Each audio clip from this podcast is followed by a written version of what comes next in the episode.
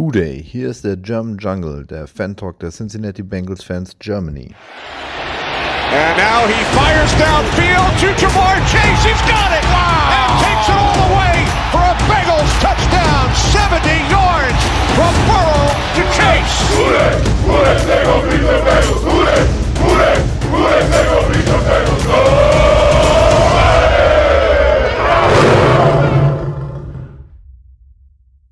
Herzlich willkommen zur neuen Folge vom German Jungle Podcast. Ich bin nicht Indiana Jones, der sich aus dem Dschungel kämpfen musste, in den ich letzte Woche verpflanzt wurde. Ich bin Andrea.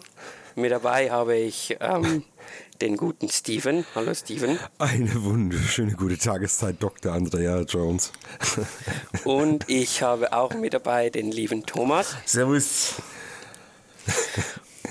Und ähm, dann muss ich noch den lieben Mario entschuldigen. Er wollte eigentlich auch mitmachen, hat mir seine Uh. Takes zur Saison und zu den Awards, die wir dann gleich vergeben werden, mitgegeben und ich werde sie in seinem Namen vorlesen. Also wenn ich Mist vorlese, dann beschwert euch bei ihm und nicht bei mir. Danke. Notariell Ähm, beglaubigt. Zum Ablauf dieser Folge. Wir ähm, werden ein bisschen einen Rückblick machen auf die Saison, was gegangen ist, was zu diskutieren und zu reden gab. Im ersten Teil und im zweiten Teil äh, vergeben wir dann wie immer am Ende der Saison unsere verschiedenen Awards. Ähm, seid da bitte angeregt, auch eure Meinung, euren Senf dann dazu zu schreiben, wer, welchen Award seht ihr bei wem oder bei was. Ähm, sicherlich ganz spannend dann, sich gegenseitig so ein bisschen austauschen zu können. Hätte ich ähm, gewusst, dass du das hier alles so förmlich machst, hätte ich mich besser angezogen. Förmlich. Ja, aber ein bisschen Struktur zwischendurch tut auch uns mal gut, oder nicht? Oh, ja. Struck was? Das ist, Ja, ich kann, also ich kann auch auf das Skript und dann fange ich an los. Schweizerdeutsch und dann äh, versteht wieder keiner was. alles gut, ich will nur ein Ähm, bisschen okay. meckern, ich bin alt, ich muss das. Äh, Ja, das, das gehört zu deinem Alter, weißer. Mann. Wissen's. ich müsste mir eigentlich so einen Fensterrahmen hier am Schreibtisch montieren mit so einem Kissen drauf. Wäre das authentisch. Kannst du bitte das GIF nachstellen von Grandpa Simpson, Old Man Yells at the Cloud? Das wäre cool. Komm, wir legen los, bevor es noch, besch noch bescheuerter wird. Okay. Äh, Saison. Mit wer, was für einem Gefühl geht ihr denn jetzt aus dieser Bengals-Saison? Ist doch einiges passiert. Thomas. Ja, also grundsätzlich mit einem guten Gefühl. Das heißt, ähm, wir haben ja Burrow zur Halbzeit oder zur guten Halbzeit verloren. Ähm, da waren ganz viele Fragezeichen auf einmal. Wie wird die Saison, äh, geht die Saison weiter? Ähm, dann haben wir uns natürlich äh, gleich gegen Pittsburgh mehr oder weniger schlecht aussehen lassen, kam dann aber dank Browning auch äh, wieder in die Spur ins Playoffs, äh, Playoff-Rennen. Und dann hat es am Ende, ja, in, hat wie bekannt nicht gereicht. Und ähm, für mich ist es eigentlich das Zeichen, dass der Kader dieses Jahr grundsätzlich nicht weit weg war, besonders offensiv, defensiv vielleicht schon ein bisschen mehr, um auch in der Postseason erfolgreich zu sein. Ähm, aber dennoch gehe ich aus, mit einem guten Gefühl aus der Saison, weil wir mehr erreicht haben, äh, als äh, man hätte vermuten können nach dem, nach dem beschissenen Start und nach, dem, ähm, nach der Burrow-Verletzung zur Mitte der Saison. Jo, da wenn bin man- ich voll um- bei dir. Und wenn man äh, das nochmal so sieht, wir haben am Ende alle Spiele bis auf eins gegen Playoffs-Teams verloren. Und das ist auch ein gutes Zeichen. Ja. Weil jetzt mal ganz im Ernst, wenn ich mal so zurückdenke, so wie wir da so äh, zu dem Zeitpunkt, wo als ich Burrow verletzt war, äh, hat, äh, wie wir da drauf waren, ähm, nach dem verkackten Saisonstart und so, okay, ja, ja, jetzt finden wir wieder eine Spur, Burrow ist heiß, wir haben die 49ers auseinandergenommen ähm, und dann ist er verletzt und dann denkst ja, okay, fuck it, dann denkt auch nochmal so ein bisschen an die Fragen am Eingangs der Saison, oh shit, was machen wir, wenn Burrow verletzt ist? Äh, Browning, wer ist denn das überhaupt? Äh, was kann der überhaupt was? Äh, und ja, wir haben alles abgeschrieben und dann wir sind trotzdem auch in der Winning Season rausgekommen. Das ist, wenn man so ein bisschen nüchtern darüber überlegt, mindblowing. Und wäre ein Spiel ein bisschen anders ausgegangen, hätten wir sogar noch in die Playoffs geschafft. Da hätten wir jetzt wahrscheinlich ein, ja, ein, äh, ein Game Review, das wir gerade besprechen müssten. Wahrscheinlich schon. Ähm, mir geht's ähnlich. Ich kann es gar nicht so irgendwie verordnen, wie es mir geht. Ich, oder wie es der Bengals-Saison, was ich von der Bengals-Saison halte. Irgendwie ähm, wisst ihr das Gefühl nicht los, dass diese Saison viel gegangen wäre, weil viele Teams echt schwach unterwegs waren in der AFC und auf der anderen Seite schaust du auf dieses Bengals-Team und siehst trotzdem auch bei uns viele Schwächen und wahrscheinlich Sachen, die uns zurückgehalten hätten. Ähm, und trotzdem hat es irgendwie die ganze Zeit Spaß gemacht. Also auch als dann die zuerst gefühlt die Luft raus war, hat ja Jake Browning das ganze Ding wiederbelebt und, und, und den Luftballon quasi mit neuer Luft gefüllt. Und das war einfach völlig unerwartet und, und, und das war irgendwie, es waren mega coole drei, vier Wochen, wo er da nochmal es allen gezeigt hat und, und das, ähm, es ist nicht eine Enttäuschung, die Playoffs verpasst zu haben. Ich schaue es viel mehr als eine verpasste Chance an. Ähm, eben auch aufgrund vom anstehenden Burrow-Vertrag von, von Chase, der jetzt dann sein Geld haben will, von T. Higgins, der sein Geld haben will. Ähm, einfach so in diese Richtung gedacht. Ähm, wir haben über die Verletzungen von Joe Burrow gesprochen. Sie haben schon von Beginn an eigentlich die Saison dominiert, also zum Saisonstart. Ähm, die Knöchelgeschichte oder Wadengeschichte, was war es jetzt genau? Bin mir nicht mehr sicher. Wadenverletzung. Äh, Muskuläre Wadenverletzung. Genau. Und ähm, dann natürlich auch die Verletzung im Spiel gegen die, gegen die Ravens. Ähm, inwiefern, äh, was, ich muss die Frage so stellen, ähm, wie schätzt ihr trotz dieser Verletzungen, die Offensive hat ja eigentlich gut performt. Ähm, wenn Joe Burrow hundertprozentig fit war, stand man 3 und 1. Man konnte auch mit Jake Browning Spiele gewinnen und offensive Antworten finden. Ähm, was habt ihr zur Offense zu sagen? Ja, ähm, war besser, als man es nach der Verletzung gedacht hätte. Ähm, aber ich finde, man hat trotzdem immer so die Handschrift von Taylor und Calland erkennt, ähm, erkannt. Und zwar, das ist dieses Opportunistische. Also was können wir, wo hat der Gegner eine Schwäche und wie beuten wir die Schwäche am besten aus? Und ja, was machen wir, wenn der Gegner dann eine Antwort findet? Und man hat sich die ganze Saison über so immer ein bisschen, ja, ein bisschen mehr verändert. Also jedes Spiel ist ein bisschen anders angegangen und teilweise auch mit richtig guten Gameplans, die auch früh im Spiel dann direkt gezogen haben. Ähm, ja, und gerade, man muss die offensive Leistung sogar noch einen Ticken mehr anerkennen, weil die Defensive halt wirklich unerwartet schwach war dieses Jahr. Ja, kann ich mich nur anschließen. Ne? Besonders die Gameplans äh, für die oder die ersten gescripteten Drives waren besonders in dieser äh, Siegesserie richtig gut. Auch äh, gegen das Spiel gegen Pittsburgh war der erste Drive richtig gut gescriptet. Ähm, hat mir auch sehr gefallen, was da äh, Callahan abgeliefert hat. Und ähm, grundsätzlich sehe seh ich uns auf dem richtigen Weg auch für die Zukunft. Man darf jetzt auch die Frage stellen, hätten wir mit Burrow ein anderes Ergebnis gehabt? Ähm, ich gehe davon aus, dass wir mindestens ein Pittsburgh-Spiel gewonnen hätten, wenn Burrow verletzt geworden ist und äh, wie Kansas City gegen uns gespielt hat in, am Weihnachten, äh, an Silvester, denke ich auch, dass wir das gewonnen haben. Also wir hätten mindestens zwei Siege mehr gehabt. Und ähm, ja, also ich bin gespannt, wie es dann nächste Woche, äh, nächstes Jahr, diese Saison weitergeht damit. Ja. Äh, vor allem, man muss überlegen, ich glaube, ähm, die Waffen, es war ja nicht nur Burrow verletzt, sondern auch die Waffen, die Receiver. Äh, Higgins eine ganze Weile ausgefallen und hat sie mit Verletzungen umgeschlagen. Ähm, Chase. Äh, Chase, genau, ja, richtig, e, der genauso. Ich weiß gar nicht, wie viele Spiele die beide äh, zusammen auf dem Platz gestanden haben. Also zumindest also fit auf dem Platz gestanden haben. Ähm, Ja, also das, das, das ist wirklich stark und auch die O-Line, äh, wir sind ja wieder schwach in die Season gestartet, die hat sich dann mit dem, ja, also über dieses ganze Season hinweg auch enorm gesteigert, finde ich.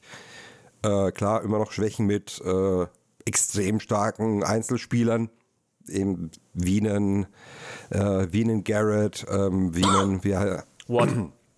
Watt, danke.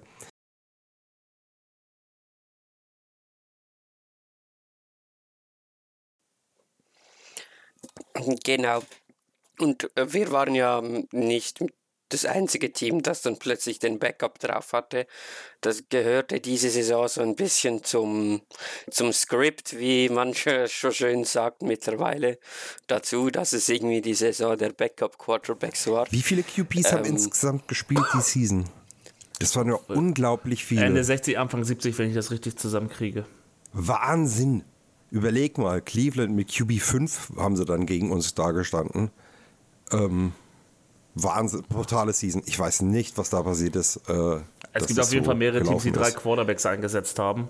Und jedes Team hat auf jeden Fall zwei äh, Quarterbacks eingesetzt dieses Jahr. Und ähm, Äh, Wir haben ja auch drei zum Beispiel. Also McCarron war ja bei uns zwischenzeitlich auch noch drauf. Ja, Also absolut Es richtig. geht dann doch relativ schnell.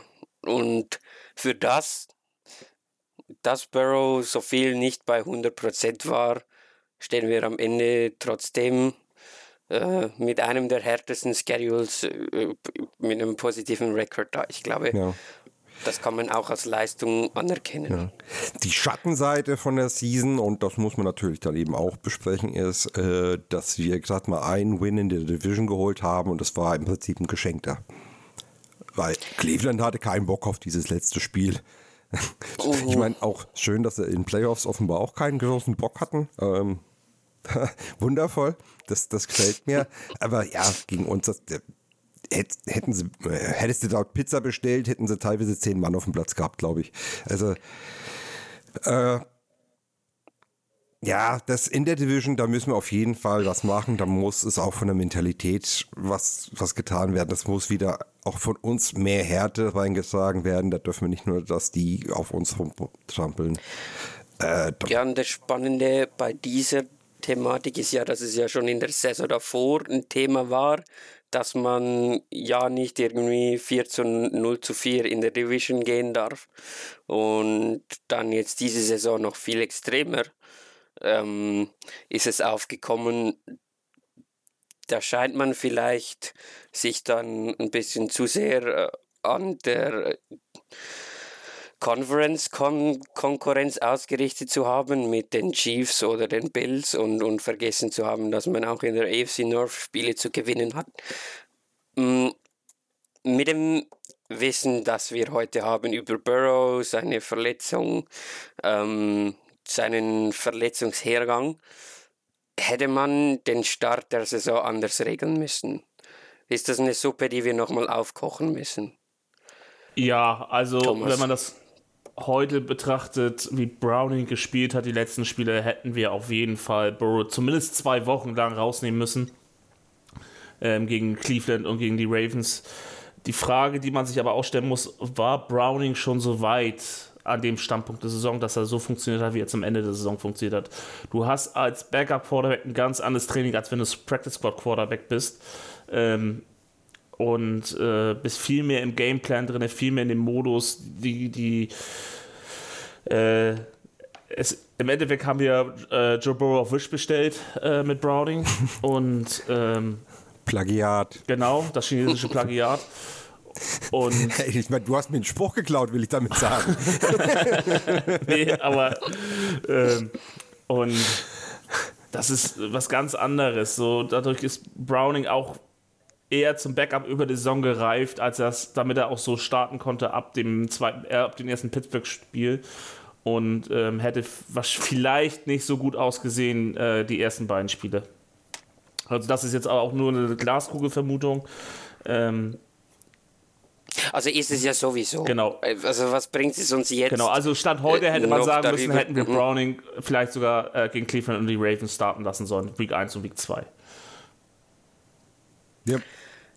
ja, Wenn, aber wie gesagt, wir wissen, Thomas hat es ja schon angesprochen, wir wissen einfach nicht, was der Stand bei Browning war. Er hat ja in den paar Wochen auch als Backup-QB noch einiges gelernt ähm, und sich da noch weiterentwickelt. Äh, ja, aber Hindsight mit, hätten wir sagen müssen, äh, schicken aufs Feld, äh, lasst Joe in Ruhe äh, sich auskurieren. Ja, ich glaube, ähm, es ist einfach, wenn ich so zurückblicke, ist es einfach auch wieder ultra unglücklich gelaufen. Dann geht alles gut und alle sagen äh, endlich mal eine Offseason, wo Joe Burrow fit reingehen kann. Und dann verletzt er sich bei einem Non-Contact-Injury im zweiten Training der Preseason, äh, wo er basically einfach nicht mal was dafür kann. Also das ist ja einfach passiert. So, weil es halt mal passiert, wenn du äh, so aktiv Sport betreibst. Und dann das ganze Managen der Situation erscheint im Nachhinein schon eher unglücklich. Aber ich glaube trotzdem, dass die Bengals zu der Situation äh, gar nicht anders hätten entscheiden können, weil ich meine, erinnert euch zurück an die Leistungen von Jake Browning in der Preseason. Hättest du diesen Jake Browning bewusst starten lassen wollen? Nee, aber ganz nach den ersten ein, zwei Drives von Burrow hätte ich äh, gesagt, dass das auch nicht besser ist, was mir Browning gibt. Also, das, dann, also dann äh, startet Browning halt nicht Week 1, wird auf jeden Fall Week 2. Außer Burrows Wade äh, ist magisch plötzlich besser. Ähm, ja, was, was willst du denn da noch? Also im Prinzip, wir haben ja eigentlich schon alles gesagt, was man dazu sagen kann. Mhm. Äh, genau. Ähm, Jake Browning ist ja dann, hat er nach dem Ravens-Spiel übernommen, äh, nachdem wir unser Hoch hatten und dann gegen die Ravens das Spiel dann verloren haben, weil unter anderem auch Joe Burrow dann verletzt raus musste. Und dann äh, hat die Offense unter ihm oder auch weil ihm einen ziemlichen Wandel durchgemacht. Ähm, was davon sind, sind nachhaltige Ideen und und inwiefern, äh, also was lernen die Bengals daraus? Das ist erstmal eine ähm, schwere Frage, weil wir noch nicht wissen, wie der Coaching-Staff großartig nächstes Jahr aussehen wird. Ähm, hm. die, was das Nachhaltigste ist, dass wir mehr den Run äh, etablieren müssen. So. Äh, also, das ist meine Erkenntnis daraus. Wir müssen das Run-Game äh, mehr ähm, fokussieren und äh, ja, wieder mehr mit reinbringen, besonders äh, durch in die AFC North. Ne? Das ist halt eine Running League äh, Division. Und dran festhalten, auch beim Rückstand. Auch beim Rückstand, genau. Und zusätzlicherweise müssen wir vielleicht auch Burrow ein bisschen mehr an den Gameplan halten, dass er nicht zu viel checkt oder eben halt, dass wir diese gescripteten Drives mehr durchsetzen im, in den ersten, äh, im ersten Viertel. Ich kann euch sagen, was eine Änderung, äh, die auf jeden Fall kommen wird, weil ich glaube, da ist bei Burrow jetzt auch der Groschen gefallen. Es war auch die größte Änderung in der Offense. Und zwar, dass wir wieder mehr under center waren. Und das hat auch unserem Run-Game enorm geholfen. Mixen ist einfach kein Runner aus der Shotgun. Äh, kannst du halt jetzt auch nicht wirklich vorwerfen. Runs aus der Shotgun sind normalerweise eher das Ungewöhnlichere. Klar, es gibt ein paar Offenses, die, die bauen drauf, aber du brauchst auch einen ganz speziellen Running Back-Typen. Und du brauchst eigentlich eine Zone-Offense-Line und wir haben eine Downback, äh, Downblock-Offensive-Line. Also genau das, äh, was äh, Frank Pollock verkörpert und nicht irgendwie genau. ähm, West Coast Offense aus der Gun. Genau. Und wir haben es ja gesehen. Auf einmal wurde nicht mehr Mixen im Backfield ständig getackelt, sondern es waren halt dann zwei, drei Yards, wo er getackelt worden ist. Was ja auch äh, zumindest mal das nächste Down ähm, wesentlich vereinfacht. Ähm, ja, und das wird das die andere, größte Änderung sein. Der Anders, Anders Center. Das andere Takeaway ist für mich, das hat dann gar nichts groß mit der Quarterback-Position zu tun, aber dass wir schon neben Mixen halt diesen zweiten Back auch brauchen. Also diese Abwechslung, die, mm, Chase Brown mit reingebracht hat, mit seiner Explosivität, mit seinem etwas anderen Laufstil. Das hat auch John Mixon gut getan. Also der war dann länger im Spiel fit, das hat im Laufspiel geholfen, ähm, neue Impulse zu setzen und also die haben sich beide ziemlich gut ergänzt und ich glaube, das ist der Ansatz, den wir äh, dann nächste Saison vielleicht auch so weiterführen müssen. Ob es dann mit Joe Mixon oder sonst wem ist, werden wir sehen.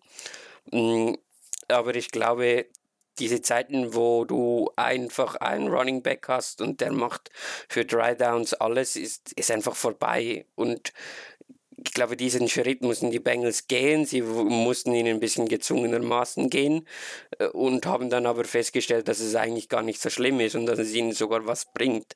Und also das sehe ich definitiv dann auch als Element nächstes Jahr, ähm, um das Laufspiel wieder auf Vordermann zu bringen. Also ich kann mir vorstellen, dass wir jetzt im, im Draft sogar auf Running Back schauen, damit wir möglichst auch einen haben, den äh, ja, den du für alles einsetzen kannst, der vielleicht wirklich drei Downs auf dem äh, Platz steht. Mixen ist das nicht mehr. Äh, Mixen kann wir bräuchten einen Gio Bernard, einen Jungen.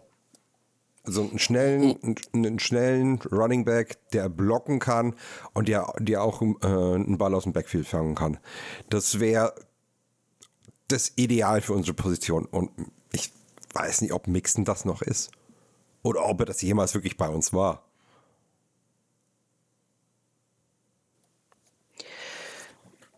Okay. Ähm, wir haben jetzt viel über die Offense gesprochen. Ähm, die große andere Thematik ist die Defense. Unter meiner Wahrnehmung hat die Defense einen ziemlich klaren Rückschritt gemacht zu dem, was wir in den Saisons gesehen haben, wo es in den Super Bowl und in den AFC Championship ging. Oder seht ihr das anders? Und dann äh, hier, woran hat es hier liegen, Typ einfügen? Herr Ju, woran halt die Lehen? Das ist natürlich immer so die Frage. Ich sage natürlich immer, woran halt die Lehen? Äh, da fragt man sich nachher natürlich immer, woran die Lehen hat. Ähm, ja, also einmal muss man da ganz klar sagen, ähm, wir haben ein neues Safety Duo dieses Jahr gehabt. Wir haben mit Nick Scott angefangen, dann hat Battle größtenteils übernommen. Und äh, Hill hat zwar eine vernünftige Saison gespielt, aber eben auch nichts Überragendes. Ähm, und da merkt man eben halt, wir haben noch nicht so diesen, ich sag mal, Jesse Bates-Typ, der in der Tiefe des Raums diese Übersicht hat und die tiefen Big Plays äh, zerstören kann. Die meisten Big Plays wurden zerstört durch, äh, dieses Jahr durch äh, schlecht geworfene Pässe und nicht durch äh, irgendwelche Defense-Arbeit. Ähm, das ist ein Punkt. Zum anderen, ähm, wir sind vor allem, also um da nochmal deinen Tag aufzusagen, wir sind vor allem statistisch schlechter geworden, weil wir viel mehr Big Plays zugelassen haben ähm, liegt auch so daran, mhm. dass wir der Meinung waren oder dass äh, unsere Linebacker, Cornerbacks oder sowas auch viel mehr der Meinung waren, sie müssen auf äh, Turnovers forcieren. Haben dadurch schlecht getackelt, äh, dadurch haben die Running Backs oder Receiver dann wieder vier, fünf Yards mehr gemacht und man muss sagen, wir haben einen Avusie, der noch weit weg ist von seiner Form wie vor zwei Jahren. Wenn er überhaupt noch mal hinkommt. Wenn er überhaupt noch mal dahin kommt, genau. Also man kann sogar ja. den Take machen, dass Apple dieses Jahr vielleicht die bessere Option gewesen wäre als Avusie. Na gut, der alte Eli Apple kommt, kommt, uns auch jedes Jahr unter, oder? Den werden ja. wir nicht los. Ja. Ähm, ja, ich kann Thomas Manifest hier gerade eigentlich nur unterschreiben.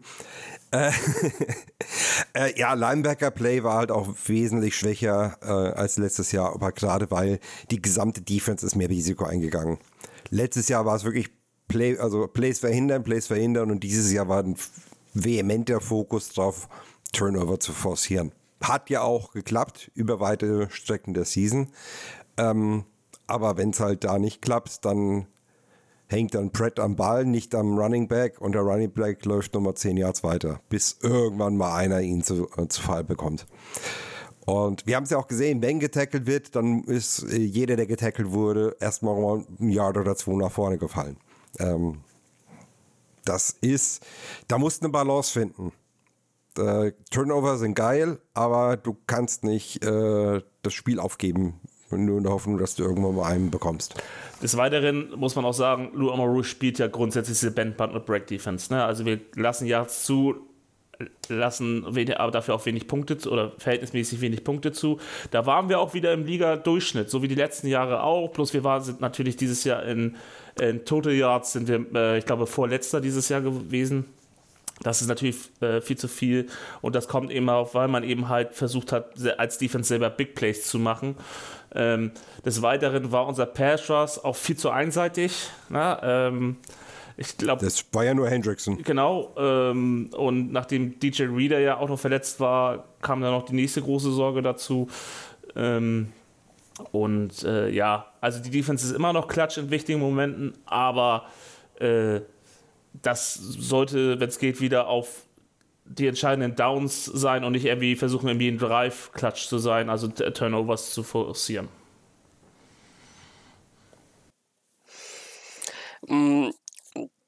Ich tue mich einfach extrem schwer damit,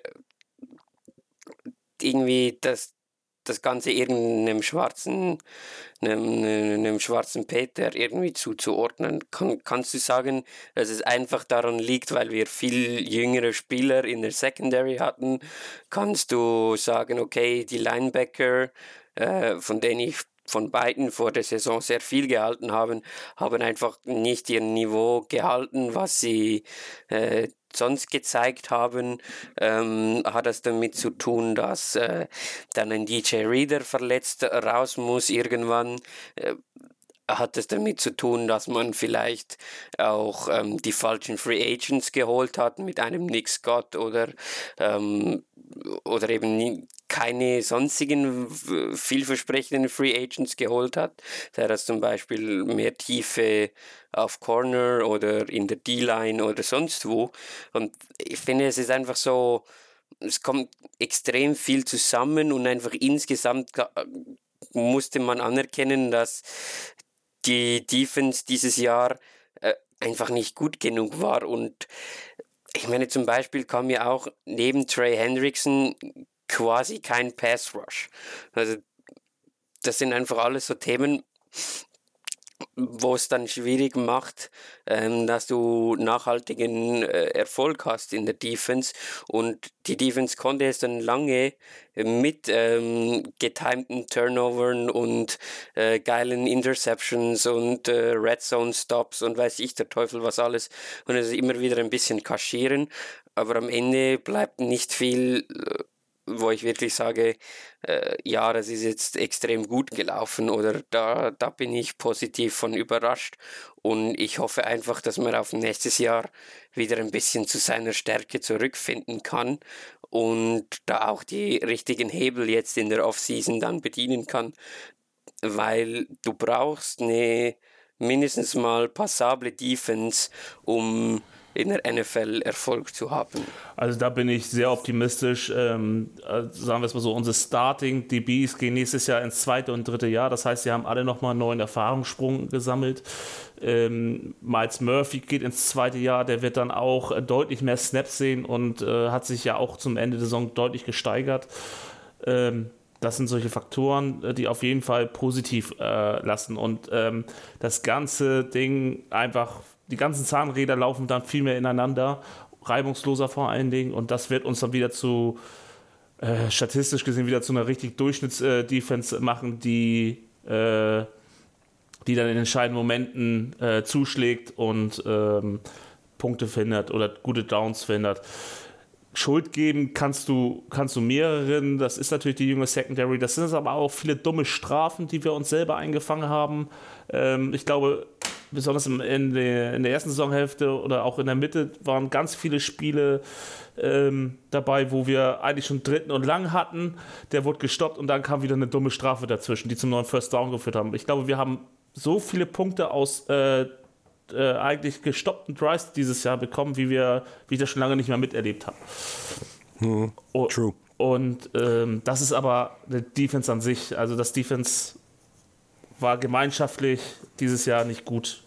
Natürlich gab es Ausreißer nach oben und nach unten. Ähm, also weil so eine 17 äh, ähm, machst du auch nicht einfach so. Besonders nicht, wenn du keinen adäquaten Passwasher da gegenüber hast.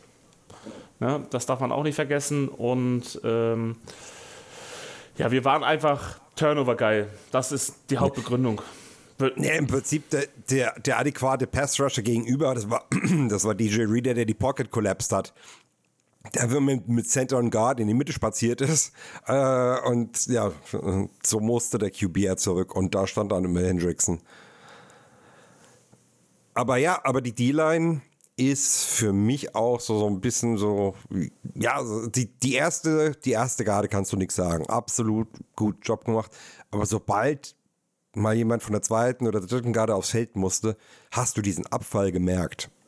Und auch diesen Abfall. ja, nicht den Abfall, den Wert, also den Leistungsabfall. Oh ja, ja, ja, ja.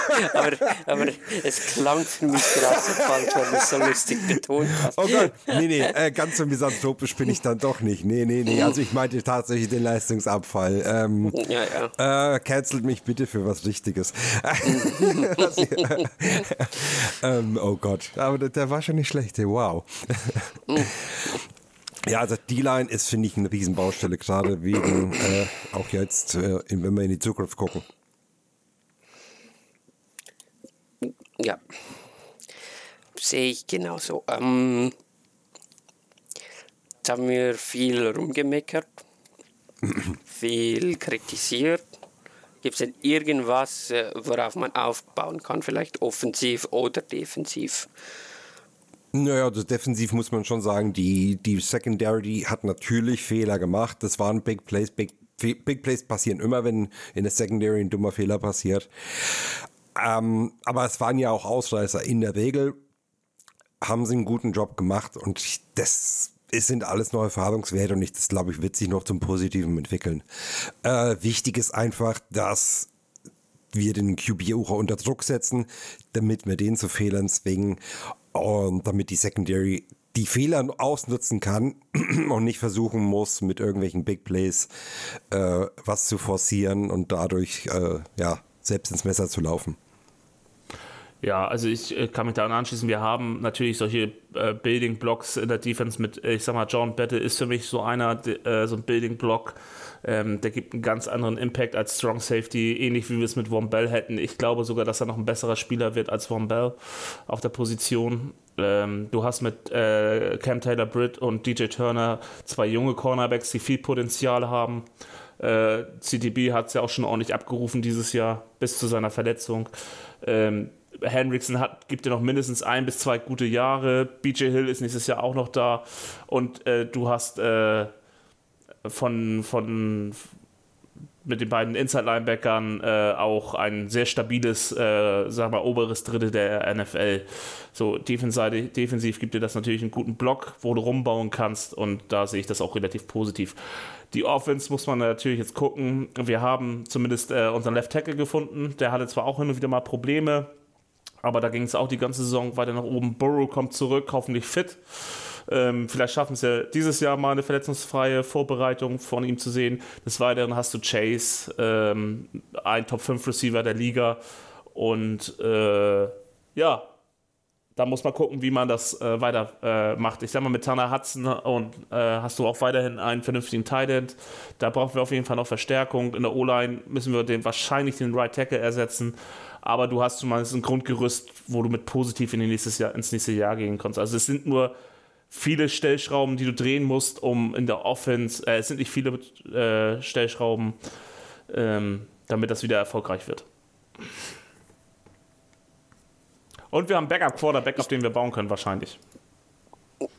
Genau, da, darauf wollte ich jetzt auch hinaus. Wir haben, das war ja lange ein Thema, was wir immer wieder diskutiert haben, ähm, müssen die Bengals mehr in den Backup-Quarterback investieren. Jetzt haben sie scheinbar einen gefunden, der das Ganze ganz passabel machen kann, äh, mit dem sie zufrieden sind, äh, mit dem ähm, auch der Backup mit seiner Rolle als Backup, glaube ich, ganz zufrieden ist. Und dann offensiv die neuen Ansätze, die man unter Jake Browning gesehen hat, das, das Play-Action, die Screens, ähm, das Under Center, all diese Sachen, das sind sicherlich Ideen, die sie gemeinsam mit Joe Burrow nächstes Jahr dann auch anschauen werden und, und schauen können, was man in der Offense implementieren kann. Ähm, die Offensive Line ist insofern positiv zu erwähnen, dass man es mal durch eine Saison geschafft hat, ohne größere Verletzungen. ähm, was ja auch gerade dann ähm, dem einen oder anderen Spieler sicherlich geholfen hat, um sich weiterzuentwickeln.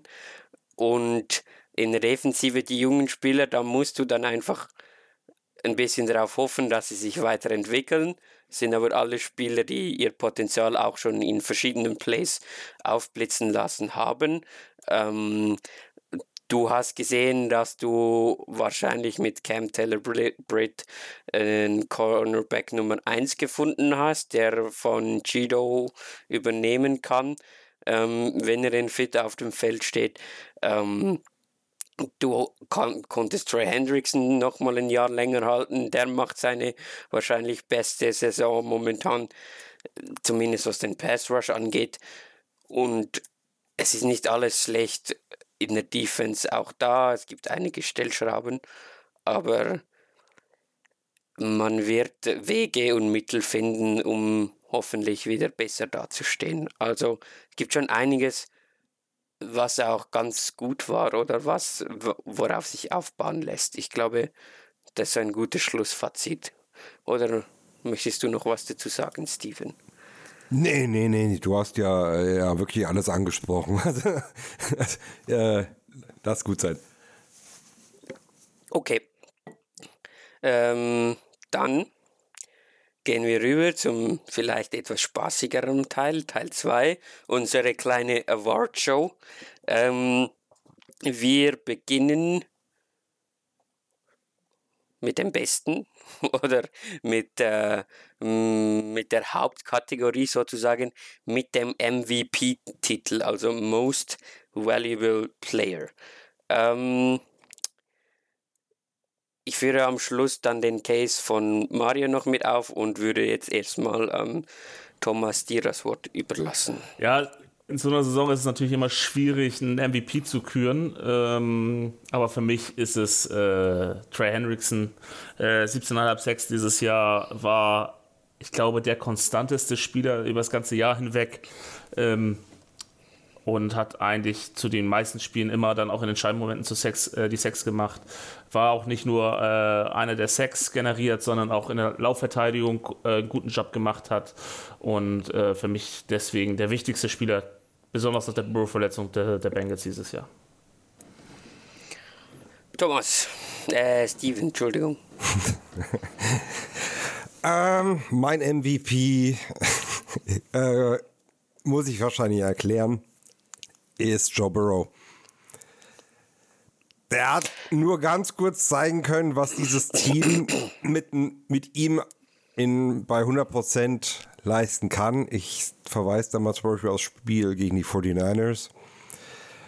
Ähm, war eine kurze Vorstellung, ähm, aber man hat dann auch wieder gesehen, wie, wie sehr das Team von ihm abhängt, weil es war dann nicht mehr vergleichbar und hätte sich nicht verletzt, ich glaube, wir werden, werden die Playoffs schon ja, Wochen vor Ende klar gemacht. Also deswegen. Ja. Ist, ist, ein, ist ein fairer Takeaway aus, aus, aus dieser Saison, absolut. Ja, so ein bisschen MVP ähm, durch Abwesenheit. ja, da erkennst du dann den Wert oder den Value, worum es ja geht. Ähm, Mario ähm, nennt hier DJ Reader. Was haltet ihr davon? Nicht mein Pick, aber ich verstehe ihn. Ja, man hat ja, so ähnlich wie was ich jetzt mit Joe Burrow offensiv argumentiert hat, ähm, hat man in der Defense mit äh, DJ Reader gesehen. Tufele, der für ihn reingekommen ist, dann die meisten Snaps, konnte einfach nicht das leisten. Die Defense musste ganz anders ähm, agieren. Äh, teilweise gab es dann auch ähm, Gap-Unklarheiten, eben weil er sich in andere Gaps hat reinschieben lassen. Äh, brauchen wir jetzt nicht zu, zu ins Detail eingehen, aber ja, Reader auch wenn die Verletzung jetzt schwer ist, ich hoffe, dass wir nochmal zurückbekommen. Ich hoffe, dass er nochmal an die Leistung anknüpfen kann. Ähm, ich weiß nicht, du kriegst nicht einfach einen Ersatz für ihn. Schon gar nicht eins zu eins. Reader ist hinter Trey Hendrickson der zweitbeste Starter, was die PFF-Grade angeht. Also, ähm, und auch Hendricks, also Hendrickson hat 82,3 und Reader hat 82,2. Die nehmen sich da also nicht viel. Ähm, von Hendrickson sprechen wir in der öffentlichen Wahrnehmung darüber, dass er mega wichtig war mit seinen 17 Sacks. Ähm, Hendrickson war laut PFF genauso gut. Äh, Reader war laut, laut PFF genauso gut. Kann man jetzt von diesen Grades halten, was man will. Äh, muss man auch nicht immer für bare Münze nehmen. Ich wollte es einfach mal noch so mit in den, mit in den Raum geben. Mm, dann fehlt noch mein MVP und mein MVP ist der andere Quarterback, der sehr viel gespielt hat und das ist Jake Browning. Äh, mit der Begründung, dass ohne Jake Browning die Saison schon im Oktober oder November zu Ende gegangen wäre und er einfach, wie vorhin schon erwähnt, einfach dem Team neues Leben eingehaucht hat.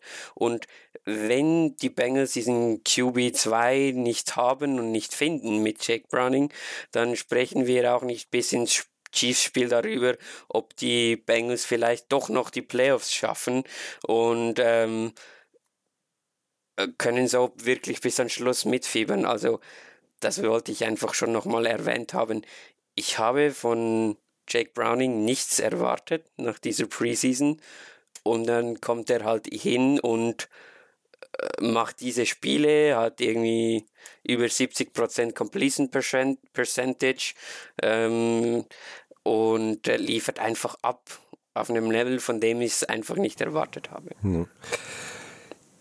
Ja, Browning äh, kann, ich, kann ich absolut nachvollziehen. Was, äh, was ich besonders beeindruckend fand, dass er dabei so diese Ausstrahlung hatte, dass äh, also, wenn du in der Firma bist, es gibt immer so diesen einen ITler, der ist schon Ewigkeiten im Laden, ähm, guckt immer so ein bisschen, als würde nichts bocken und äh, wenn es irgendwie Probleme gibt, da kommt er an, ist, äh, ist gelöst und du fühlst dich ein bisschen albern, weil es äh, für dich tatsächlich ein Problem war. Äh, so, so diese Ausstrahlung hatte er, so ungefähr, ja, jetzt habe ich halt meine Saison zu Ende gespielt, ja, ist okay, ich, äh, ich gehe jetzt wieder golfen. ähm, er hat ja von sich selber behauptet, dass er einer der besten 32 Quarterbacks in der NFL ist. Geht ihr damit? Ja, aber der dann auch sagt, dass er äh, das Pech hat, dass einer, dass vor ihm ein Top 5 Quarterback ist. Ja, also er hat ja, also wenn du jetzt eine, eine Liste machen würdest mit allen QBs, die, also ein Power Ranking mit allen QBs, die jetzt letzte Saison gespielt haben, wäre Browning am oberen Ende. Jetzt vielleicht nicht ganz oben, nicht in den Top 10 oder so, aber definitiv. Case für Top 20 kannst ich, du machen. Ein, ja, es ist, ja, also ist ein, es ist ein Starting-Kaliber äh, Quarterback. Und jetzt, jetzt wahrscheinlich nicht für einen Playoff-Run, aber wenn du sagst, ich brauche hier einen Bridge-Quarterback, einfach dem eine solide Baseline gibt, ja, ja, ist er. Okay. Ähm, dann gehen wir weiter ähm, zur Kategorie Offensive Player of the Year. Und da drängle ich mich jetzt vor, weil es ist bei mir Jake Browning aus genau den Gründen, die ich jetzt schon bislang gesagt habe. Und jetzt könnt ihr gerne weitermachen, sorry. das ist voll okay, dann haben wir nicht doppelt und dreifach dieselben Takes. Ähm, äh, ja, also ich habe auch Browning aufgeschrieben übrigens. Ähm, dann Thomas, hast du noch wer anderes? Ja, ich bin bei Jamar Chase, äh, war für mich äh, der Offense Player of the Year. Natürlich äh, auch wieder die Burrow-Verletzung ne, Grund. Ähm, aber er war eben konstant 100, also einfach nur mal seine Zahlen, 100 Receptions, 1200 Yards, auch in der Situation. Auch in manchen Spielen ist er halt abgetaucht, beziehungsweise wurde gut gedeckt. Ähm, das darf man ja auch nicht vergessen. Ähm, aber er macht eben halt auch das, er macht, die, er macht auch schmutzige Arbeit äh, durch die Mitte. Er zieht den Fokus der Defense auf, auf sich und das hilft natürlich auch dem Team. Und äh, ja, also für mich dieses Jahr wieder Chase Offense Player of the Year. Ja.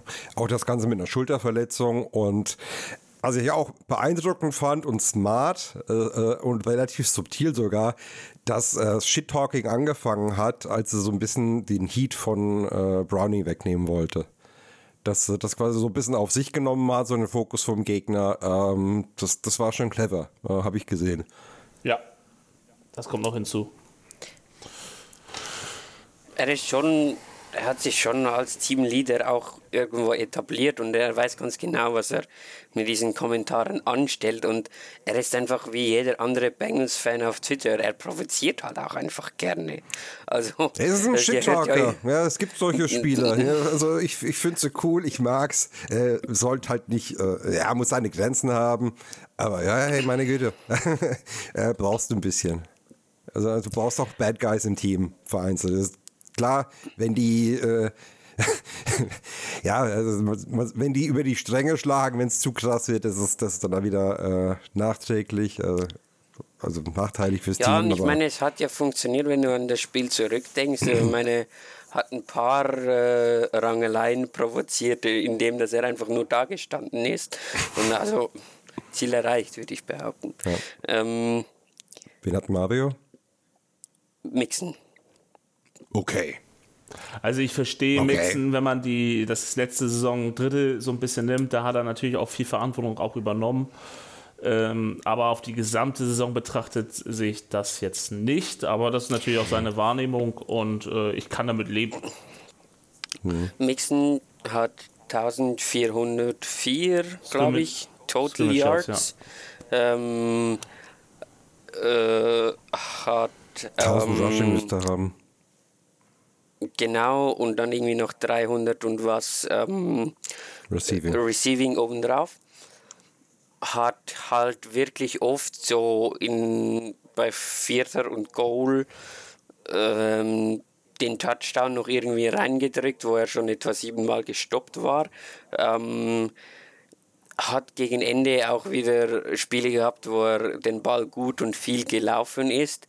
Aber wenn ich an den Offensive Player of the Year Award denke, dann denke ich an einen Spieler, der wir irgendwie präsenter, äh, ja, der die Offense irgendwie präsenter prägt. Und Mixon war halt einfach immer dabei, hat seinen Job gemacht, den hat er gut gemacht, ist nicht überragend. Ähm, ich finde, man, man darf ihn schon in einen Ring werfen, aber wie ihr vorhin schon schön gesagt habt, mein, meine Wahl wäre es nicht aber ich verstehe, wie man drauf kommen kann. Er hat übrigens angefügt, er tut sich in dieser Kategorie ein bisschen schwer und entscheidet sich deshalb für Mixen. Ja, ist ja auch vollkommen in Kann ja, ja, kann ja, kann ja eine Take-No, aber das nächste Mal, wenn er dabei ist, mal erläutern. Def äh, Defense. Machen wir Defense? Yes. Beginn doch gleich.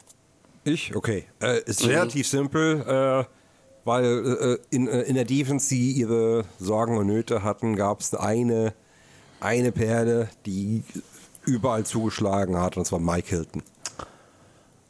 Also Sacks, Tackle for Loss, äh, äh Turnover, also ähm, Passes defended, Intercept, äh, der hat alles gemacht dieses, äh, diese Saison und hat, hat am Anfang so ein bisschen, glaube ich, einen schweren Start gehabt, aber danach, also absolut überragend gespielt, finde ich. Ja, Mike Hilton ist es auch bei mir. Ähm, war für mich die Konstante dieses Jahr ähm, neben Hendrickson. Ähm, und äh, war, also besonders wie er dann an Offense-Tackets vorbeigelaufen ist und die, die Tackets for Loss gemacht hat ist, oder Sex gemacht hat, ist mega beeindruckend von diesem Spieler. Und ähm, ja, also Deswegen für mich. Er hat bessere Pass-Rusher-Move als Hubbard. ja, ist aber auch deutlich agiler. Hilton ist auch nicht mehr der Jüngste, 29 oder? Also der macht jetzt. das mit. Mhm. Hat wirklich auch so, du merkst, dass er so ein bisschen die Leadership-Rolle dann in dieser jungen Secondary auch an sich gerissen hat, gerade als ein Cam Taylor Britt ähm, nicht mehr auf dem Feld stand und macht halt einfach immer wieder diese kleinen, unscheinbaren, aber ultra wichtigen Plays, irgendwie mal ein Tackle for Loss, ein, ein gut getimter Blitz, eine Kommunikation zum, zum anderen Corner. Er hat ja jetzt auch begonnen, ein bisschen Safety zu spielen. Ähm, füllt einfach enorm viele Rollen aus in dieser Defense und ähm, denke ich, kann man hier wirklich zurecht äh, anführen. Bei mir und bei Mario ist hier äh, Trey Hendrickson, weil wir ihn noch in keiner anderen Kategorie hatten. Ähm, ich glaube, die Saison von Hendrickson muss man echt würdigen, gerade was seine Leistungen im Pass Rush angeht. Ähm, macht 17,5 6, so viel wie kein Bengals-Spieler je zuvor. Ähm, wird trotzdem nicht in irgendwelche Pro Bowls und All-Pro-Teams und weiß ich was gewertet, weil es leider einfach ein Popularitätskontest ist und nichts anderes. Ähm, und ohne Trey Hendrickson hätten wir quasi keinen Pass Rush. Ähm, kann man, glaube ich, schon so verargumentieren. Hat enorm viel gemacht, macht auch enorm viele wichtige Plays in den richtigen Momenten und ist einfach ich erinnere mich zum Beispiel an das Spiel gegen die Colts, als er ähm, gegen Bernhard Reimann ran durfte, den Österreicher. Der hatte einfach keine Chance. Also naja, der, der, ja, der durfte nach wahrscheinlich äh, in, äh, in Therapieheim für Veteranen, weil mhm. der, der hat garantiert schlecht äh, von Hendrickson geträumt in der Nacht. Äh, ähm, genau, also ist einfach quasi unblockable gewesen dieses Jahr. Mh, absolut. So, was ist der nächste Wort? Most Improved Player, MIP. Also kurz MIP. Der, der sich am meisten verbessert hat. Genau. Also das ist mhm. für mich. Sprich, Rookies sind ausgeschlossen. Die, die größte Leistungssteigerung, um es einzudeutschen. Ja, genau. Oha. Also das ist für mich klar, Cam Taylor Britt vom äh, leicht wackeligen Nummer 2 Cornerback in seiner Rookie-Season ähm, zur klaren Nummer 1. Ähm, besonders die erste Saisonhälfte war bärenstark von ihm. Äh, der zweiten hat er aufgrund auch Verletzungen natürlich ein bisschen abgebaut. Ähm, aber klar, besonders bei so einer schwierigen Position wie Cornerback. Ähm, er ist ein guter Tackler, er wird, wurde in der Coverage besser, äh, deutlich besser und äh, ja, also ich sehe da sehr viel Potenzial. Ich stehe da einfach nicken dahinter. Kann ich mich nur anschließen. Äh, ich habe einen anderen Spieler. Skandal. Er spielt in der O-Line. Er wurde letztes Jahr oft kritisiert. Er spielt auf der linken Seite. Wie ein O-Liner, der bei uns kritisiert wird, das kann ich mir nicht vorstellen. Und sein Name lautet Cordell Wilson. Ja. Ja, guter ich glaube, Take ich glaube, dass Corey Wilson in dieser Saison bewiesen hat, dass die Bengals zu Recht weiterhin auf ihn vertraut haben, dass sie es endlich mal wieder geschafft haben, einen Spieler im Draft zu finden und den so weit zu entwickeln, dass er auf mindestens mal durchschnittlichem NFL-Level performen kann er hatte am Anfang der Saison noch seine liebe Mühe und jetzt aber dann gegen Ende ähm, doch einige gute Spiele, gerade auch äh, im Run-Blocking. Erinnere mich an verschiedene Snaps, wo er den irgendwie seinen Gegenüber mal drei, vier Meter nach hinten schiebt und, und hat einfach ein paar wirklich gute Spiele und war nicht mehr diese klare Liability, die er noch letztes Jahr war. Ja. Ähm, drückt sich im Übrigen auch in seinen PFF-Grades aus, in den Spielen, wo es den Bengals extrem gut lief, unter ähm, Jake Browning gegen Minnesota, gegen Indianapolis, Jacksonville, Pittsburgh, äh, macht er seine besten Noten und dann am Anfang der Saison hat er noch zwei gute Spiele. Ähm, Ja. Mm, Man merkt- macht einfach einen guten Job. Man merkt, dass er jetzt so langsam seinen Job verstanden hat, was er machen muss. Weil er hatte ja auch immer lange so Probleme, dass er gerade beim Snap schon geschlagen worden ist. Entweder mit dem Bullrush, dass er dann nach hinten spaziert wurde oder also es wurde einfach mit dem Swim-Move dumm dastehen lassen. Und das hatte jetzt nicht mal mehr. Ich glaube, jetzt braucht er nicht mehr so lange, um sich zu sortieren an der Line, dass er, der weiß dann schneller, wen er übernehmen muss, was da passiert, wie die Abläufe sind. Und dann wird er nicht mehr vom, vom Snap überrascht. Ähm, also, ihr wisst, was ich meine mit überrascht. Er weiß natürlich, wann er kommt, aber er ist, er war halt lange Zeit noch nicht so weit, als er gekommen ist. Und jetzt ist er es endlich. Und ähm, ja, vielleicht haben wir da einen neuen Clint Bowling gefunden. Ähm, hat ein bisschen länger gedauert, aber ich finde, er hat auch ein bisschen mehr Upside als Clint Bowling, zumindest athletisch.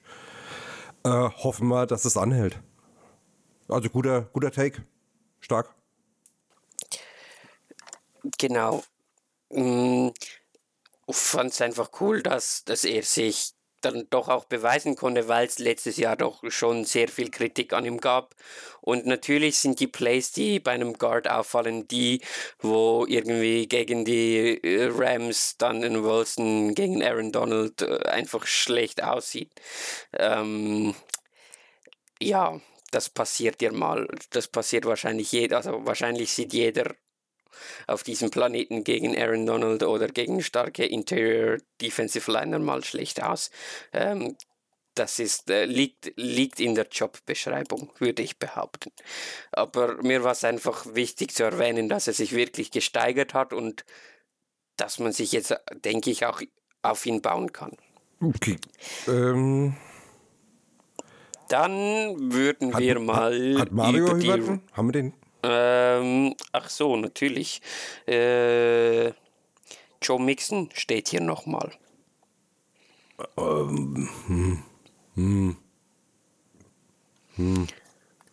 Es spielt, glaube ich, schon besser dieses Jahr als letztes Jahr, aber Ja, ja, es kommt, oh, oh ja, unter Browning kam es mir entgegen. Ah, okay. Also ja, der ich Workload ist auf bisschen- jeden Fall hochgegangen durch die Ja. Burrow-Verletzung. So, ne? Ja. Und äh, Ah. natürlich hat er sich natürlich, dann, was das angeht, auch verbessert. Also ich verstehe, also ist, objektiv ist das natürlich ein Take, ähm, den, man nicht den man beachten muss, aber äh, nicht das, was ich unter Most Improved Player verstehe. Ja, also statistisch könnte er sich vielleicht im, äh, auch verbessert haben, das weiß ich jetzt nicht auswendig. Aber ja. Ich glaube, äh, ich glaube, die nächste Kategorie, wenn das, wenn wir das bei der äh, unserer Reihenfolge bleiben, wird, glaube ich, ein bisschen eintönig, oder? Kann das sein? genau, die wird wahrscheinlich eintönig, weil wir über Rookie of the Year sprechen. Und ich glaube, wir kommen ziemlich alle auf denselben Namen. Ähm, ich gebe euch die Ehre, einem von euch Ja, komm. zwei ihn auszusprechen. Komm, mach doch nicht so lange Jordan Battle Safety. Fat, äh, also, was, äh, dritte Runde haben wir ihn gedraftet. Ähm, einen Starting Safety ab seiner Rookie-Season. Äh, kannst du dir eigentlich nur zu gratulieren.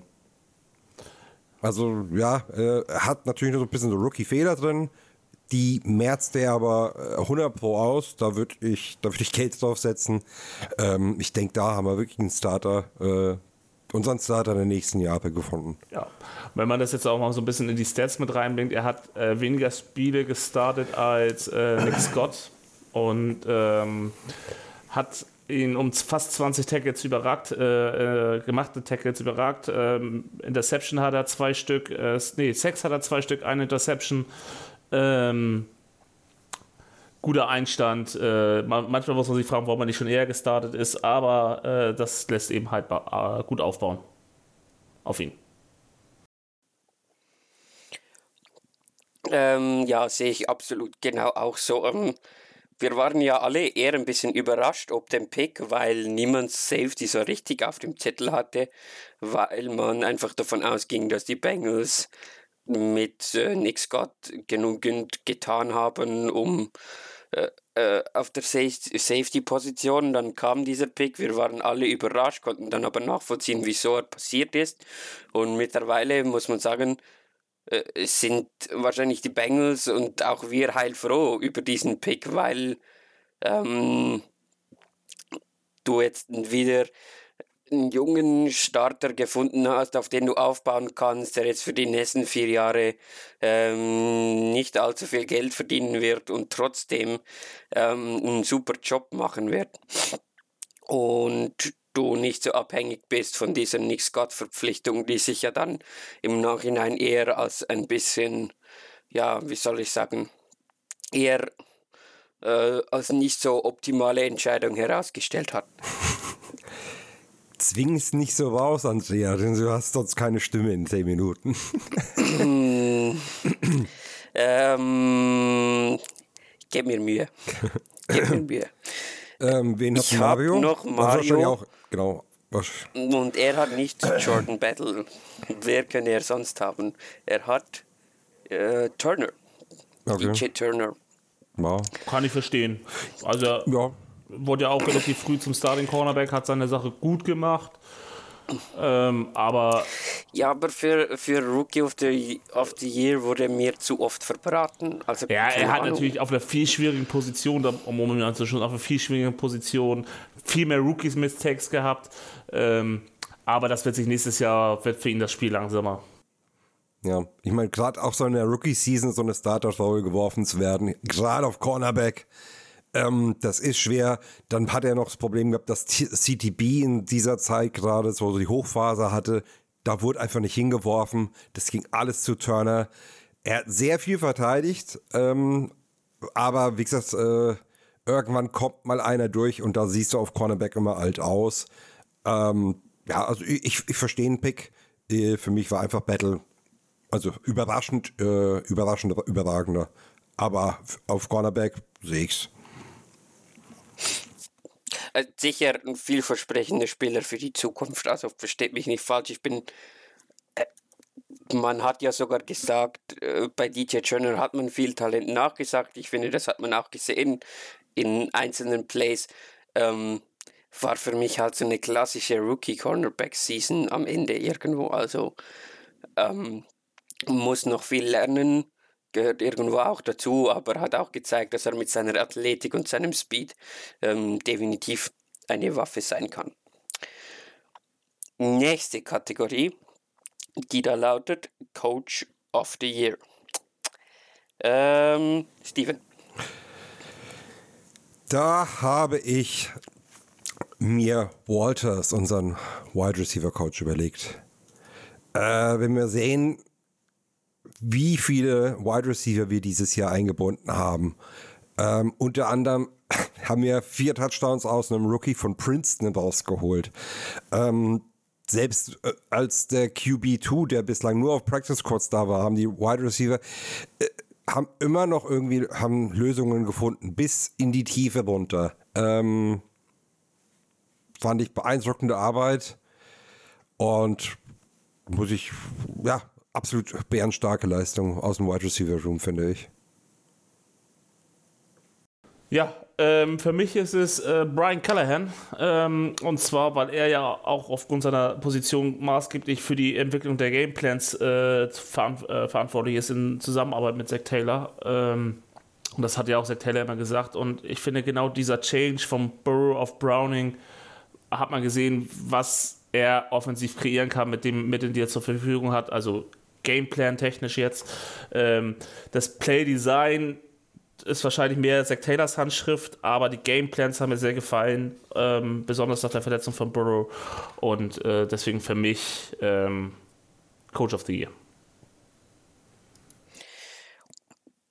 Ich habe ähm, aus ähnlichen Gründen wie du, ähm, Thomas, hier Dan Pitcher, der Quarterbacks-Coach, äh, mir notiert oder möchte ich ins Spiel bringen, weil er äh, ja mit Burrow eh schon bewiesen eine gute Connection hat, da super Arbeit leistet.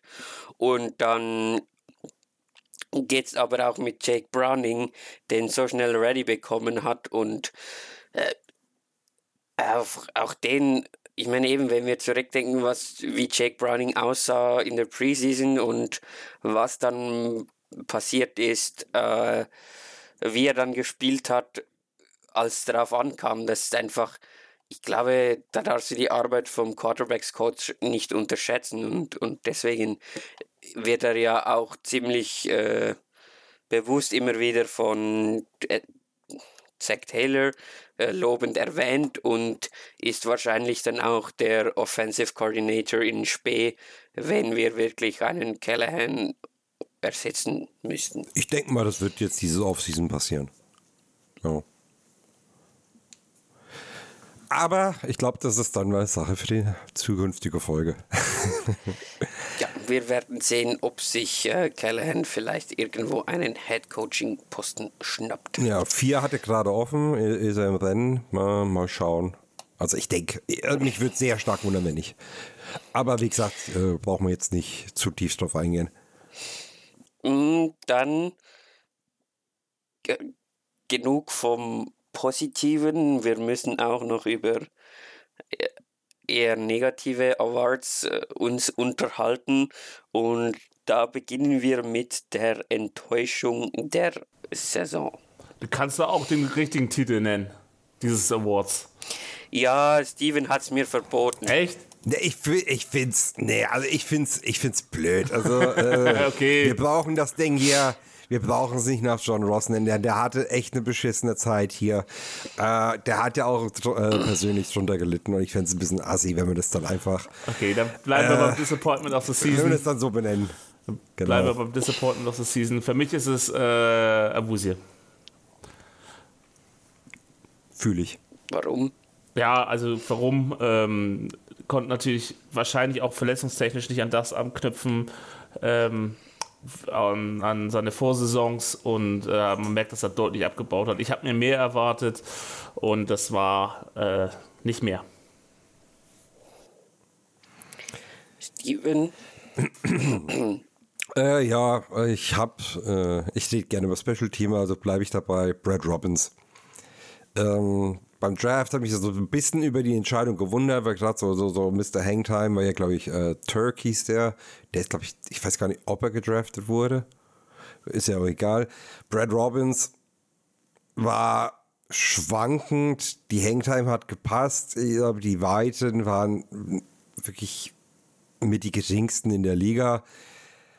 Ich weiß jetzt nicht 100 Pro, ob es an ihm liegt oder an der Coverage. Auf jeden Fall war das Punt-Team, finde ich, eine meiner Enttäuschungen des Jahres. Vielleicht, ja, ich, ich nehme es mal von Brad Robbins äh, selbst weg. Ich will es nicht an ihn festmachen. Äh, das Punt-Team muss ich jetzt hier mal reinnehmen, weil das war tatsächlich, das war mau. Ja, und für einen gedrafteten Punter erwartest du dann einfach schon ein bisschen mehr als einen geschenkten Punt pro Spiel gefühlt. Also kann ich, kann ich nachvollziehen.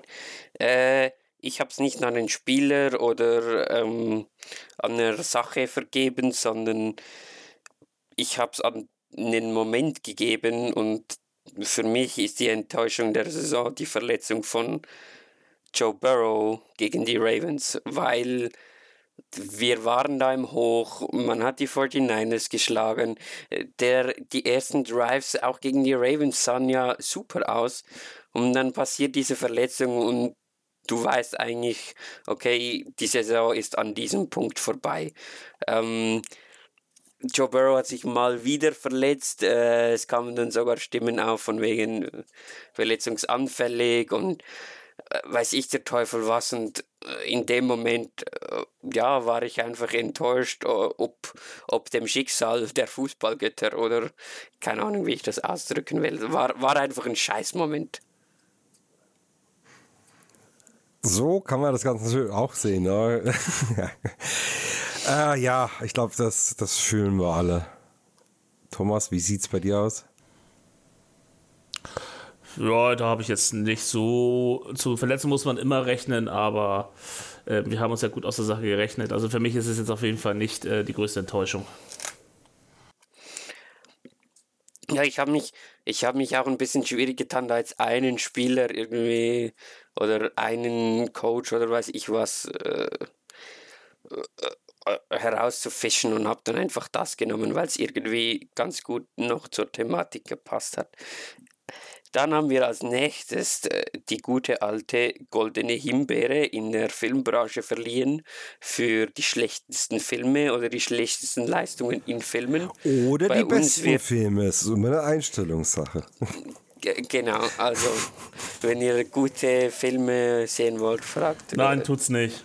den lieben Steven. ähm, okay. Eine Himbeerfilmempfehlung von mir ist ähm, Zardos. Ich glaube von 1974. Ähm, So, mit Sean Connery sogar. Geht weiter. Ähm, ja, ein, ein, ein, ein Feinschmeckerchen. gut. Zardos. Also, wenn ihr, wenn ihr einen Abend lang Langeweile habt, wisst ihr jetzt, was ihr zu tun habt. Ähm, bei uns wird die goldene Himbeere verlieren für die schlechteste Leistung. Das kann ein Spieler, ein Coach, irgendwas sein. Ähm, was habt ihr euch dazu überlegt, Steven? Also es gibt eine Sache, die in dieser Season so dumm war, eine Szene, dass ich mir nicht vorstellen kann, dass Leute was anderes haben. Also fangt ihr bitte an. Äh, ist es die Jacksonville-Szene? Äh, möglich. Ja, das wäre nämlich auch Ähm, meine. ähm, beinhaltet sie ein Trickplay? Ja. Ja, dann haben wir das gleiche Ding. Andrea, du darfst anfangen. Oder Mario, ich weiß es nicht. Äh, also, kann ich noch kurz ausführen? Ähm, Ihr meint das Trickplay von Tyler Boyd, als er den Ball direkt zum Gegenspieler wirft. Ja, genau, dieser, dieser Pseudo-Lateral Pass, der direkt zum Mann geht und äh, direkt vor der Endzone. Das, da da habe ich ganz kurz gedacht, ich habe gerade einen Hirnschlag oder so. Das, hat, das war. Man, man muss auch so erst, Vielleicht sind da auch ein paar Adern geplatzt. Man muss aber so sehen. Erstens, ähm, Tyler Boyd hätte den Ball in die werfen mit einem Haken dran und sowas. Aber wir kommen aus der Halbzeit. Es ist zweiter Versuch oder, oder was weiß ich, drittes Down im ersten Drive nach der Halbzeit und wir fangen an. Wie sich das eingebrannt hat. Und wir versuchen dann so einen bescheuerten Trick-Pass auf Browning zu machen. So, so, ein- Ohne jede so ein äh, äh, ähm, Wide Receiver äh, Reverse äh, s- äh, und dann Screen auf Browning oder irgendwie so. Ähm, total sinnbefreit in der Situation. Wir führten sogar, glaube ich, zu dem Zeitpunkt. Ja, das ist das Beste dran Also, am Gefühl. ich weiß nicht, welches Pferd da Zach Taylor und Brian Callahan und wie sie alle heißen, äh, gebissen hat. Das war, Ayahuasca. also wirklich. Also mit, äh, ja, mit diesem Play hätte man uns eigentlich auf, auf äh, als schlechtes alle, alle Siege aberkennen müssen. Äh, war das Spiel in Florida? Ja. Vielleicht war irgendwie das Wasser mit äh, Crack versetzt. Im Pool meinst du da, ne? Ja. Das kann gut sein. Ja, das zum Gatorade anmischen. Oh Mann, oh Mann, oh Mann. Ey. Und dann den Film schauen, den du vorhin gesagt hast, oder? Oh, oh nee, da garantiere ich für nichts, ey. Oh, ich meine, wenn du den Film schaust, hast du das Gefühl, du bist auf Crack. Aber äh, komm, lenk nicht immer vom Thema ab. Sag mal, sag mal Okay, deine an. Ähm, meine goldene Himbeere vergebe ich ans ganze Team. Und zwar für die Leistung im zweiten Spiel gegen die Pittsburgh Steelers. Es war einfach schlecht. Also, wir kamen mit irgendwie Hoffnungen da rein. Wir waren das bessere Team. Wir haben gerade drei Spiele in Folge gewonnen unter Jake Browning. Die Steelers waren am Abkackern wie blöd. Man hat zu dem Zeitpunkt darüber diskutiert, ob die Steelers die erste Losing Season haben werden. Und dann kommen wir in dieses Spiel und machen einfach alles falsch, was man irgendwie falsch machen kann. Ähm, ja, das war, das war, das war nix. Ne, das war nix.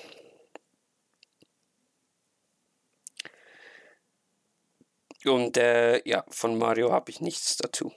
Äh, dann kommen wir schon zur allerletzten Kategorie für den heutigen äh, Award-Abend oder so, keine Ahnung. Äh, Überraschung der Saison. Ja, fange ich an. Für mich war äh, die größte Überraschung der Saison war letztes Jahr im März. Oder ja, letztes Jahr im März. Und zwar die Verpflichtung von Orlando Brown. Äh, ich habe damit null gerechnet, dass wir einen besseren Offense-Tackle äh, der Liga bekommen. Ähm, und vor allen Dingen auch für einen vernünftigen Preis. Und äh, besonders wenn man bedenkt, dass er gerade in Kansas City Super Bowl gewonnen hat und ähm, auch da ein deutlich besseres Vertragsangebot sausen lassen hat. Ähm, war für mich schon überraschend. Ja, sehe seh Finde ich ich. eine coole Idee. Finde ich, Ich, ich, finde ich weiß äh, noch, wie baff wir da alle waren. Das war es ist qua- quasi vor der Saison, aber ja, lo- logisch. Das war schon. Am das war einfach so 16.03. ist die NFL-Saison wir- 2023 gestartet. Äh, Hast du recht. Hast du absolut recht. Ähm,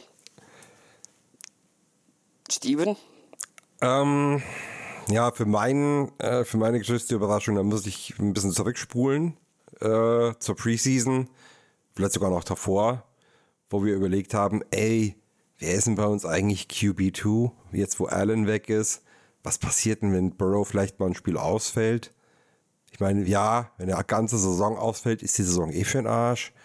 Und dann ging dann ging's auch schon los. Äh, Burrow verletzt, dann doch gespielt, nicht fit gewesen. Endlich, endlich war er da, alles rumgedreht. Wir haben die ganze Achterbahn schon durchgehabt. Endlich ging's aufwärts, verletzt sich wieder und wir krachen wieder mit der Achterbahn runter. Jeder sagt, die, die Season ist gelaufen, alles ist geschenkt. Und ja, und mein, auch für mich meine persönlich größte Überraschung war, dass wir trotzdem noch mit einer Winning Season rausgekommen sind und um ein Haar noch in die Playoffs gekommen wären. Oh, was ich nie und nimmer damals gesehen hätte. Und da, ja, ich meine, wir haben vorhin ein bisschen Lobhudeleien Coaches betrieben und auch, auch stellenweise am Team. Und das muss man hier auch mal wirklich so ganz nüchtern sehen. Das war eigentlich ein gutes Jahr für die Scheiße, die uns passiert ist. Äh, andere Teams werden da gewaltig abgekackt. Ich meine, schau dir mal die Eagles an, die trotz Erfolg am Ende nochmal richtig auseinandergefallen sind. Mal gucken, was jetzt noch läuft. Absolut. Also hängt dann auch eng mit dem Namen Jake Browning zusammen, der wir jetzt auch schon ein paar Mal erwähnt haben. Ähm, Man muss, man muss glaube ich, dazu Finde ich- sagen, es lag Mhm. nicht an, an dem Team, sondern an dem Quarterback-Play, was uns drin gehalten hat. Nicht, weil wir ein starkes Team sind, sondern weil wir auch, äh, wir sind ein gutes Team, aber mit einer extrem anfälligen Defense und das Quarterback-Play hat uns in die Situation gebracht, die Saison noch positiv zu beenden. So, und das ist, das ist, glaube ich, die größte Überraschung. ja, Genau.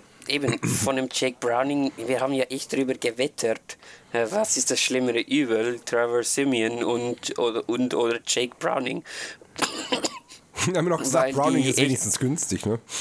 Ja, weil, weil die echt beide ja nichts gezeigt haben in der Preseason. Also wirklich nichts. Aber dann, dann hat Browning uns was gezeigt und dann an seine Freundin. ja, super hast Dieser, du? dieser, die- dieser, dieser letzte se- den sehe ich heute noch, Wochen nach dem Spiel. Ständig, äh, wenn du irgendwie äh, Twitter oder irgendwas aufmachst, ist das ein Thema. Ich, ich kapier's immer noch nicht. Äh, dann fehlt noch ich. Und ich habe ähm, hier Andre Yoshiwas, ich hoffe, ich habe den Namen richtig gesagt, auf äh, zu vermelden, weil das war ein Sechs-Runden-Pick out of Princeton, äh, out of Ivy League. Wir haben alle gesagt, der wird quasi nicht das Feld sehen in der ersten Saison. Der wird ähm, einmal ein Jahr in der Küche von äh, Troy Walters hocken und, und da lernen zu kochen.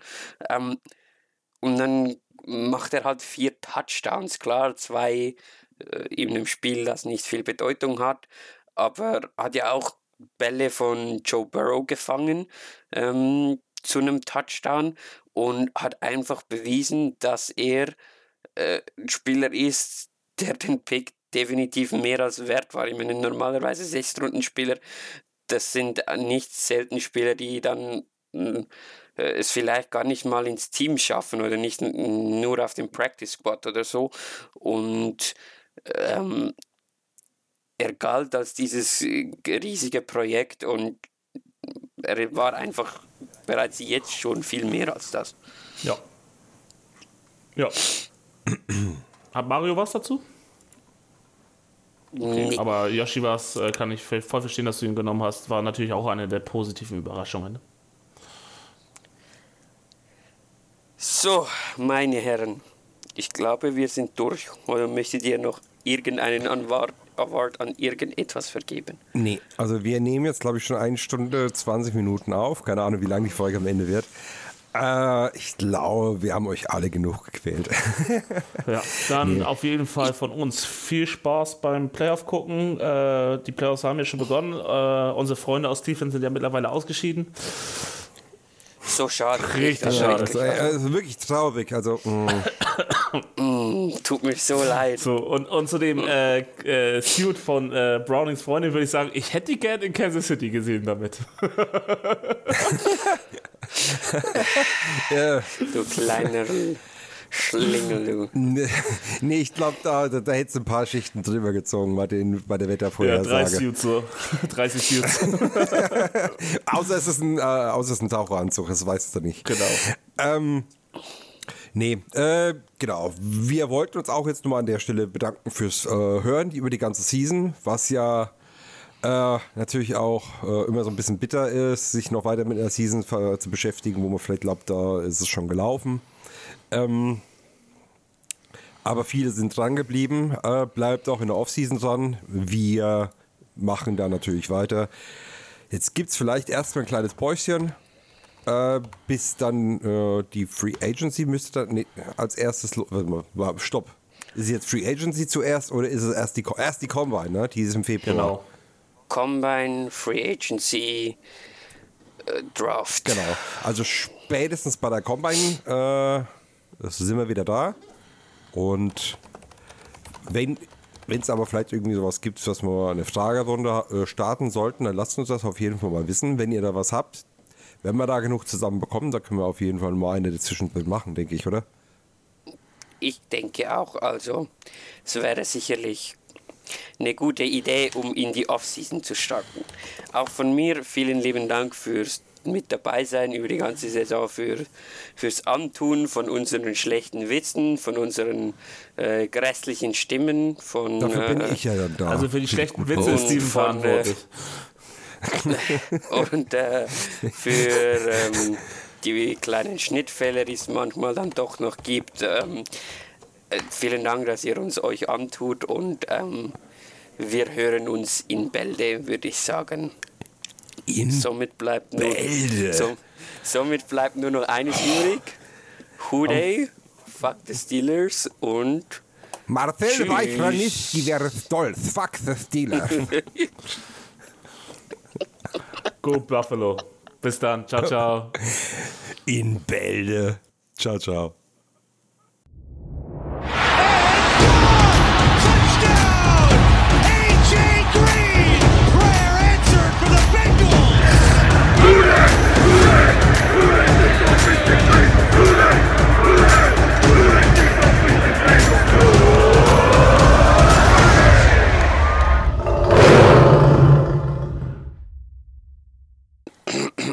Zuerst noch trinken. Warte kurz, warte kurz. Schluckspecht. Selber. Name der Sextapes. Ah, die Dschungelchroniken, oder? Oh Gott. Das liegt aus den Chroniken, 70ern. das sind ja mehrere. Das, sind mir. das hat dann, das, hat so die, das klingt nach Qualität aller Schulmädchenreport. Das kennt, glaube ich, gar keiner mehr. Gesehen habe ich es nicht. Ja, ich weiß es nicht. Ich weiß es auch Man, nicht. mu- man, man kennt es vom Hören sagen. ähm, okay, also dann äh, gehen wir los.